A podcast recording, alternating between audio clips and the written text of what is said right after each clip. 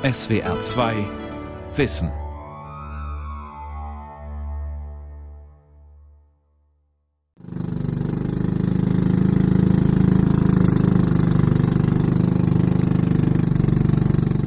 Zehn Minuten lang fahren wir im Boot des Bauern Huzeng quer über den jetzt zur Trockenzeit träge dahinfließenden riesigen Mekongfluss.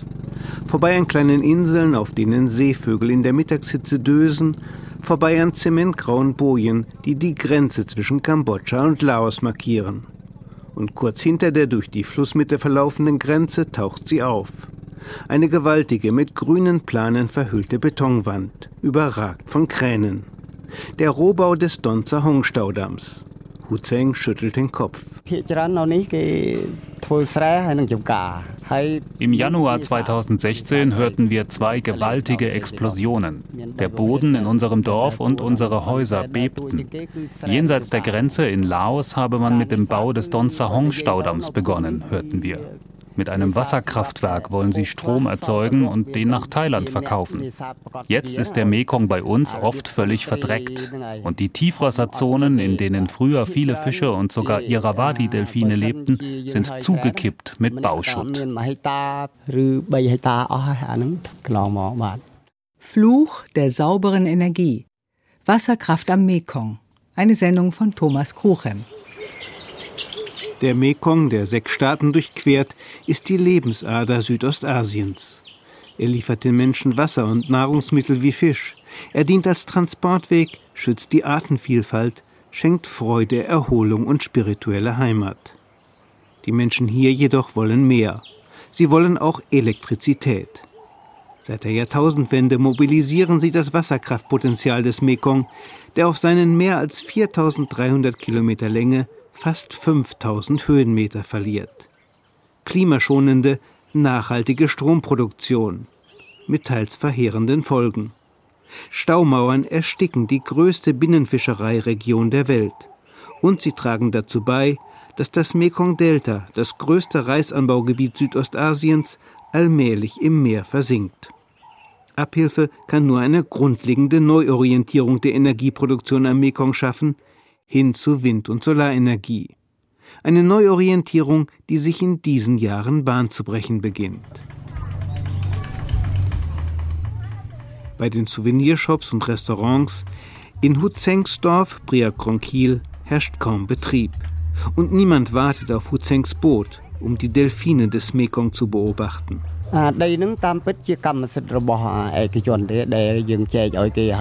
So viele Fische sind verschwunden und mit ihnen die meisten Delfine. Vor einigen Jahren hatten wir noch mehr als 15 Delfine hier. Immer wieder übernachteten Ökotouristen in unseren Häusern und beobachteten die Delfine von unseren Booten aus. Jetzt haben wir gerade noch zwei oder drei Delfine. Ein totes Delfinbaby ist vor einigen Wochen nicht weit von unserem Dorf ans Ufer gespült worden.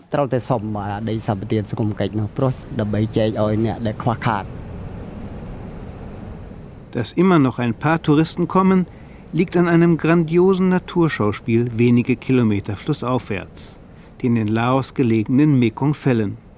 Soweit das Auge reicht, stürzen Wolken weißer Gischt kaskadenartig glitzernde Felsen hinab, bis zu 50.000 Kubikmeter pro Sekunde. Mit 10 Kilometern Breite sind die Mekong-Fälle die breitesten Wasserfälle der Erde und die größten Asiens. Der Mekong entspringt im Hochland von Tibet. Er fließt durch die Volksrepublik China, Myanmar, Thailand, Laos, Kambodscha und schließlich durch Vietnam, wo er in einem weit verzweigten Delta ins Meer mündet. Im biologisch besonders reichen Einzugsgebiet des unteren Mekong leben 800 verschiedene Säugetiere, 2800 Vogelarten, hunderte Arten von Reptilien und Amphibien, 1300 Fischarten und 65 Millionen Menschen aus fast 100 ethnischen Gruppen. Ein Hotspot des Lebens. Und eine vom Klimawandel besonders gefährdete Region, sagt Jeremy Carroll Reed auf einer Mekong-Konferenz in Kambodscha. Er ist Generaldirektor des Internationalen Zentrums für Umweltmanagement, das für Klienten in Asien Strategien nachhaltiger Entwicklung erarbeitet. Das Einzugsgebiet des Mekong ist gleich zwei Monsunphänomenen ausgesetzt, die ihren Ursprung im Golf von Thailand im Westen und im südchinesischen Meer im Osten haben. Eine klimatisch sehr bewegte Region also, wo Stürme, Fluten und Dürren zum Alltag gehören. Und der Weltklimarat sagt, dass sich die Region zusehends zu einer Krisenregion des Klimawandels entwickelt. Vor allem extrem starke Regenfälle könnten dazu führen, dass der Wasserstand des Mekong zur Regenzeit künftig 1,50 Meter höher liegt als heute.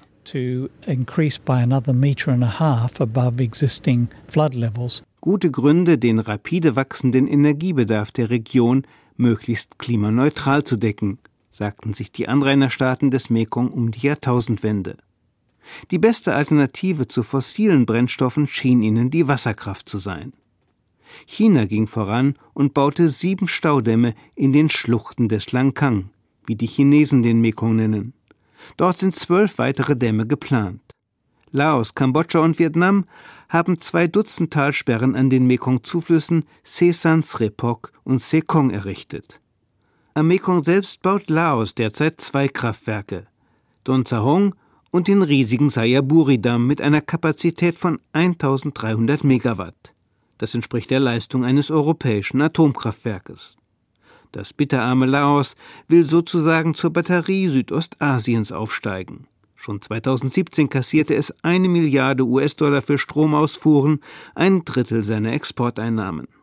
Insgesamt sollen allein am unteren Mekong und seinen Nebenflüssen 160 Wasserkraftwerke entstehen.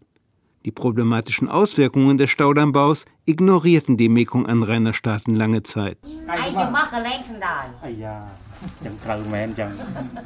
Da sind zunächst all die Bauern und Fischer, denen die Stauseen Heimat und Existenz rauben.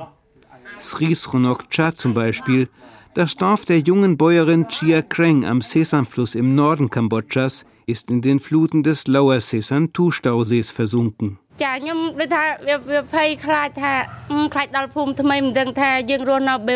In unserem Dorf am Fluss hatten wir Reisfelder und Obstbäume, Jackfruit, Papaya, Bananen und natürlich Kokospalmen. Wenn mein Mann nachmittags seine Reusen leerte, waren darin genug Fische fürs Abendessen. Und nach der Arbeit saßen wir in aller Ruhe am Fluss und genossen unser Leben. Schon meine Großeltern lebten so und hatten am Seesan ihr Zuhause. Jetzt lebt die junge Frau mit ihrer sechsköpfigen Familie auf einer hastig gerodeten Ödfläche entlang einer Durchgangsstraße. In ihrem gelb getünchten Betonhaus werde es tagsüber brütend heiß, sagt Chia Krang mit Tränen in den Augen. Bei jedem Regenschauer lecke es durch das blau lackierte Wellblechdach. Und der kommunale Tiefbrunnen sehe zwar modern aus, sein Wasser sei aber schlammig und rieche schlecht. Reis verfärbe sich schwarz, wenn man ihn darin koche. Und statt selbst Nahrungsmittel anzubauen, muss die Bäuerin jetzt Reis, Gemüse und Fisch bei fahrenden Händlern kaufen. Bald, sagt sie, seien die Ersparnisse der Familie aufgebraucht. Fünf Hektar Ackerland pro Familie hatte uns die Behörde versprochen.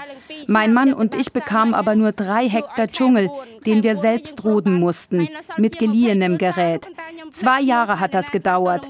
Erst seit diesem Jahr kann ich etwas Reis anbauen für meine Familie. Ich habe auch versucht, Auberginen zu pflanzen, Jackfruit und Kokospalmen. Aber alles ist kaputt gegangen auf dem unfruchtbaren Land hier.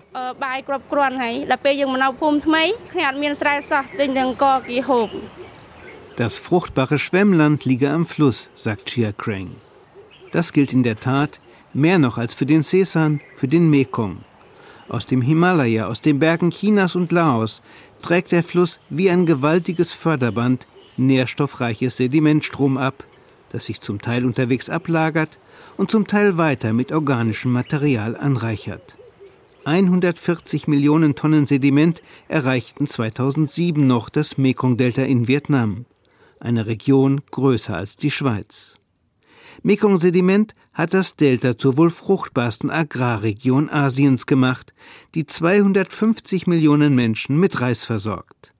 Inzwischen jedoch blockieren Staudämme den Sedimenttransport, erklärt Jeremy Carroll Reed. Already we're losing probably 58% of sediment uh, because of the China dams. Schon heute werden rund 60 Prozent des Sediments von Staudämmen in China blockiert. Und mit jedem neuen Damm im Mekong und seinen Nebenflüssen bleibt mehr Sediment hinter Staumauern stecken. Okay, neue Technologien könnten helfen, einen Teil des Sediments durchzulassen. Das Problem ist nur, die Fließgeschwindigkeit von Flüssen sinkt am Anfang eines Stausees. Dort setzt sich folglich das meiste Sediment ab.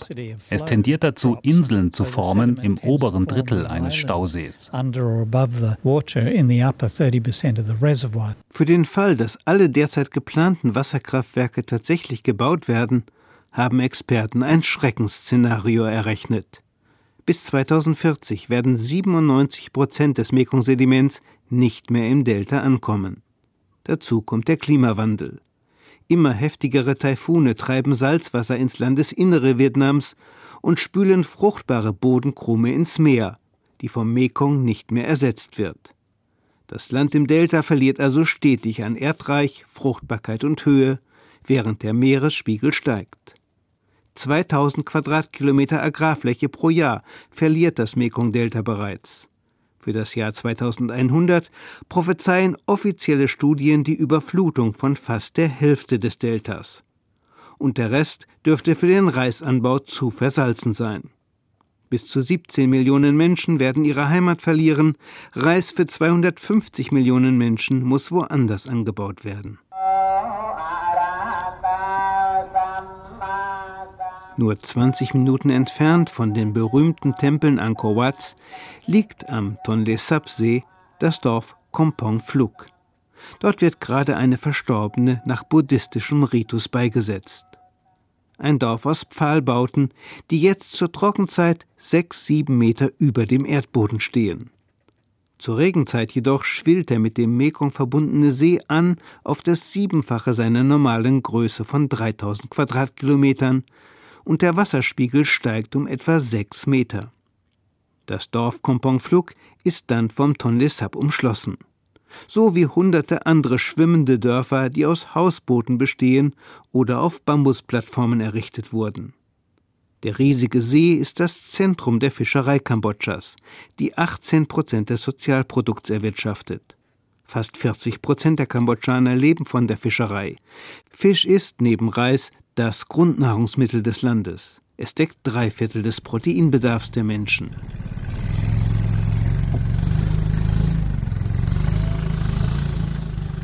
Wir fahren vorbei an hunderten Fischerbooten hinaus auf den See, der im Nachmittagsdunst endlos erscheint. Der Fischer Örnavi hat gerade Feierabend gemacht und sein Netz zusammengepackt. Jetzt genießt er in seinem Boot hockend noch einige Minuten die Ruhe auf dem spiegelglatten See, der zu den fischreichsten Gewässern der Welt zählt. Es war windstill heute, deshalb habe ich immerhin 20 Kilo gefangen. Dafür gibt mir der Händler 12 US-Dollar.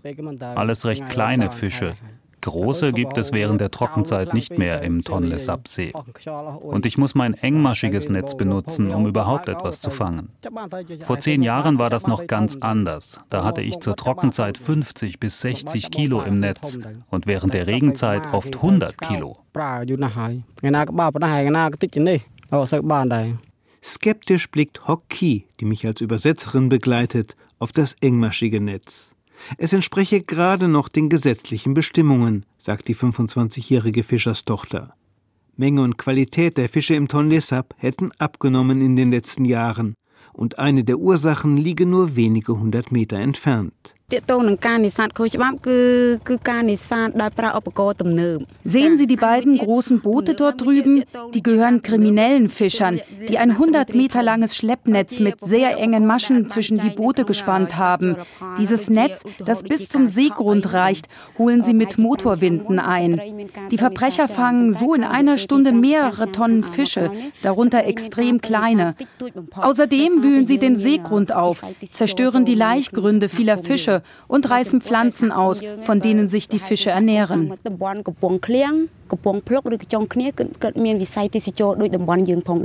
Die Fischereibehörde sei hilflos gegenüber solchen Raubfischern, sagt Hockey achselzuckend. Die Boote der Behörde seien langsamer als die Schnellboote der Kriminellen, die Behörde habe oft kein Geld, um sie zu betanken, und sie sei personell unterbesetzt. Min Bun Lee, ein schon etwas älterer Umweltaktivist, arbeitet für FACT, eine Organisation der kambodschanischen Zivilgesellschaft, die Fischer über nachhaltige Fangtechniken und ihre Rechte und Pflichten aufklärt. Vorsichtig steuert Min Bun Lee das Boot ans von dichtem Wald bestandene Seeufer und deutet auf immer neue Bäume und Sträucher. Diese Arten gäbe es nirgendwo sonst. Diese zur Regenzeit überfluteten Wälder sind das Herz des Tonle Sap-Ökosystems. Hier haben hunderte Fisch- und Vogelarten ihre Kinderstube. Viele Baumarten kommen nur hier vor. Waldkräuter liefern traditionelle Medizin. Leider sind die Wälder am See jedoch seit einiger Zeit in höchstem Maße bedroht, vor allem durch Brandrodung. Viele Leute brennen illegal Wald nieder, um Ackerland zu gewinnen. Und Anfang 2016 kam es zur Katastrophe. Nach langer Trockenheit verbrannte binnen weniger Wochen ein Drittel der Wälder am See. Und wahrscheinlich wird nur wenig davon je wieder aufgeforstet. Jeder Verlust an Wald verringere unweigerlich auch den Fischbestand, sagt Min Bun Lee.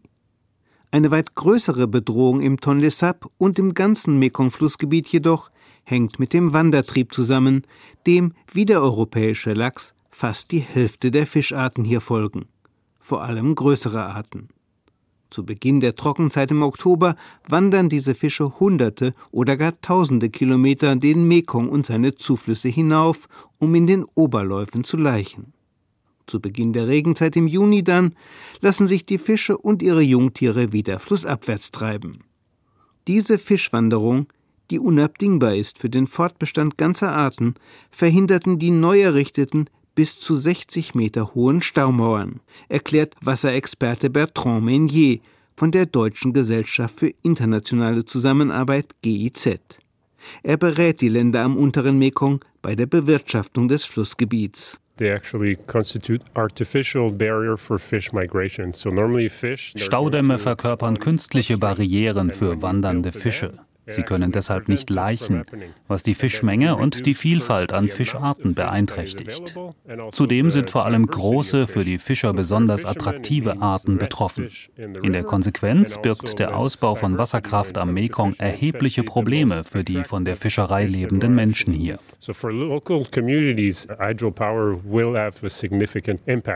Diese Probleme machen den Fischern am Tonle Sap immer mehr zu schaffen wenngleich sich die Ursachen für den Rückgang der Fischbestände dort noch nicht genau gewichten lassen.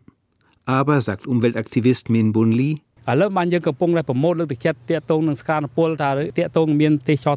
die schon gebauten Staudämme am Mekong und die Baustellen in Laos haben die Laichgründe vieler unserer Fischarten unzugänglich gemacht oder sogar zerstört. Und das trägt zweifellos dazu bei, dass wir viele große Fischarten kaum noch finden im Tonle Sap.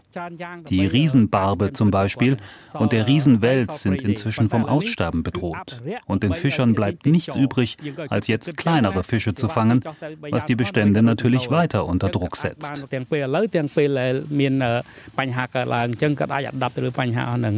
Kein Wunder, dass der Widerstand gegen den Staudammbau am Mekong wächst. Vor allem bei Experten weltweit und in der Mekong River Commission. Diese Kommission der Anrainerstaaten im Unterlauf, Thailand, Laos, Kambodscha und Vietnam, widmet sich der nachhaltigen Bewirtschaftung des Flusses. Die Armen in Kambodscha, die großenteils vom Fischfang leben, würden noch ärmer, warnt die Kommission, so wie auch die Kleinbauern des untergehenden Mekong-Deltas. Schon 2010 forderte eines ihrer Gutachten ein zehnjähriges Moratorium für den Staudammbau. Warum hören die Regierungen der Mekong-Länder nicht auf ihre eigene Kommission? Jeremy Carroll Reed, der Generaldirektor des Internationalen Zentrums für Umweltmanagement, meint, vom Staudammbau profitierten vor allem einflussreiche Großunternehmen, Energieriesen, Baukonzerne, Banken, energiehungrige Industrien und die Großlandwirtschaft. Der Mekong und seine Nebenflüsse würden de facto privatisiert, sagt er. You're talking about giving away rivers the first time on earth. Im Mekong-Flussgebiet werden erstmals weltweit internationale Flüsse privaten Unternehmen übergeben. Gewinnorientierte Konzerne sollen diese Flüsse managen. Ein hohes Risiko für die Region, das verschärft wird dadurch, dass die beteiligten Regierungen gar nicht über die Kompetenz verfügen, Großprojekte im Wasserkraftsektor detailliert zu überwachen.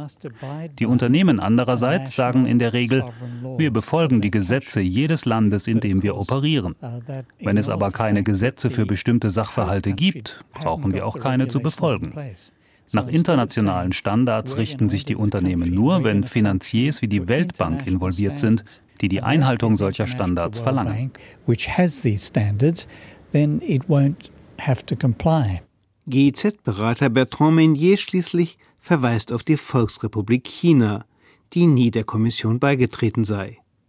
China begann mit dem Bau von Wasserkraftwerken und fördert sie auch in den Ländern am unteren Mekong aus wirtschaftlichen und machtpolitischen Motiven. Für China war die 1995 gegründete Mekong River Commission nie eine attraktive Plattform. Deshalb schuf China 2015 die Langkang-Mekong-Kooperation als Vehikel wirtschaftlicher Zusammenarbeit aller sechs Mekong-Länder. China will Infrastruktur entwickeln für seine wirtschaftliche Expansion in Südostasien, in Zentralasien bis nach Afrika.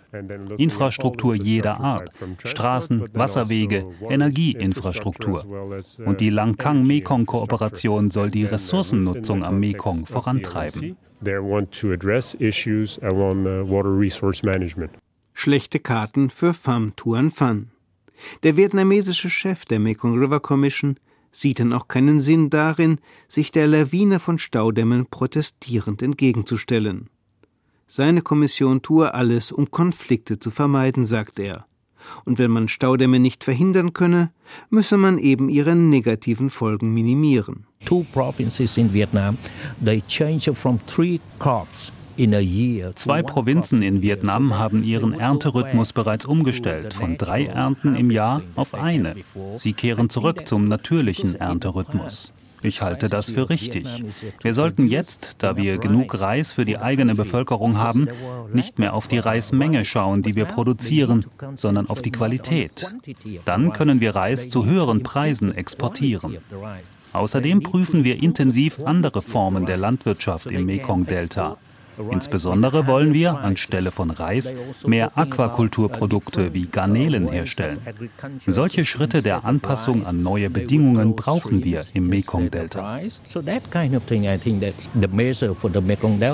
Ein weiterer Versuch der Anpassung und der Schadensminimierung seien Fischtreppen und Passagen, erklärt Jeremy Carroll Reed. Das Problem dabei sei aber, Fischleitern, die Höhenunterschiede von mehr als ein paar Metern überbrücken, funktionieren bis heute nicht. Auch nicht, wenn man mehrere hunderttausend US-Dollar investiert. Deshalb haben wir Fischpassagen entwickelt, die die Fische um einen Damm herumführen. Nasse Korridore vom Fluss in den Stausee sozusagen. Doch sind die Fische einmal im Stausee, verlieren sie die Orientierung.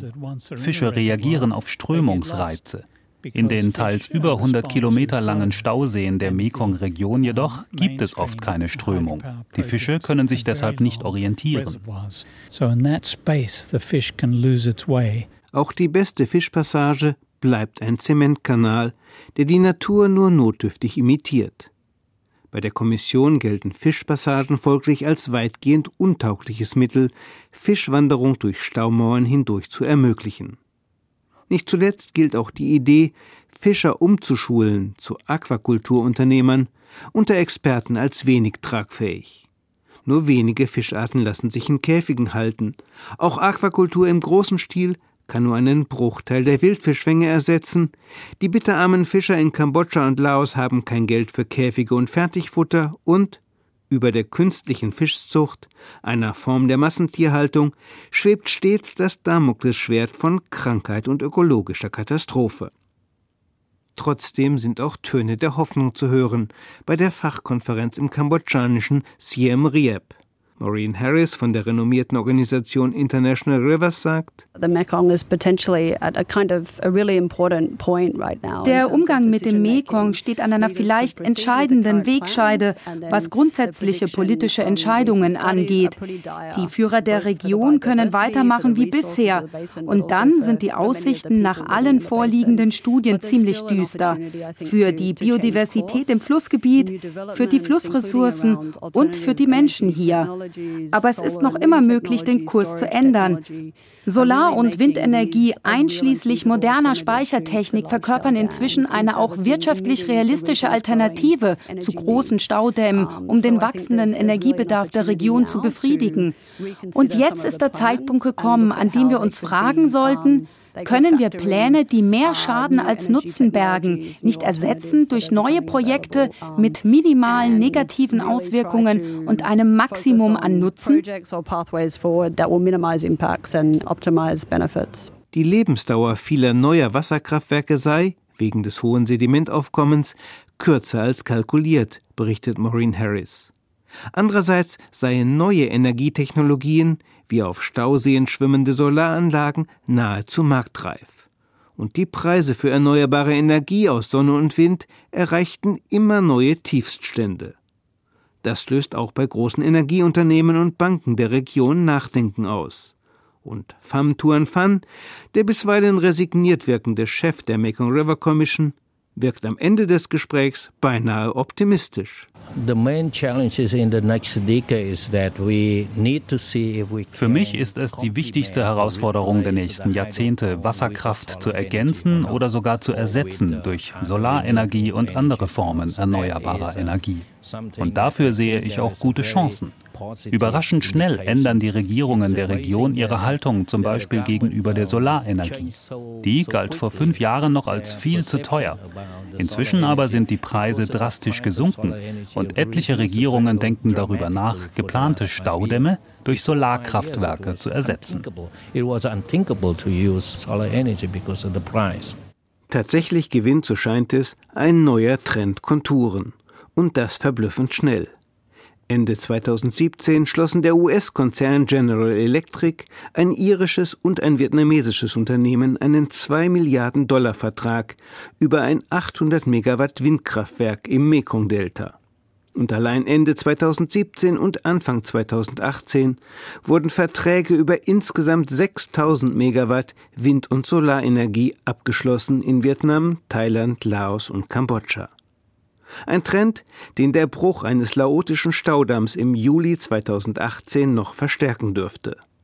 Gerade noch rechtzeitig könnte Rettung nahen. Für einen Großteil der Mekong-Fischerei und vielleicht auch für einen Teil des Mekong-Deltas.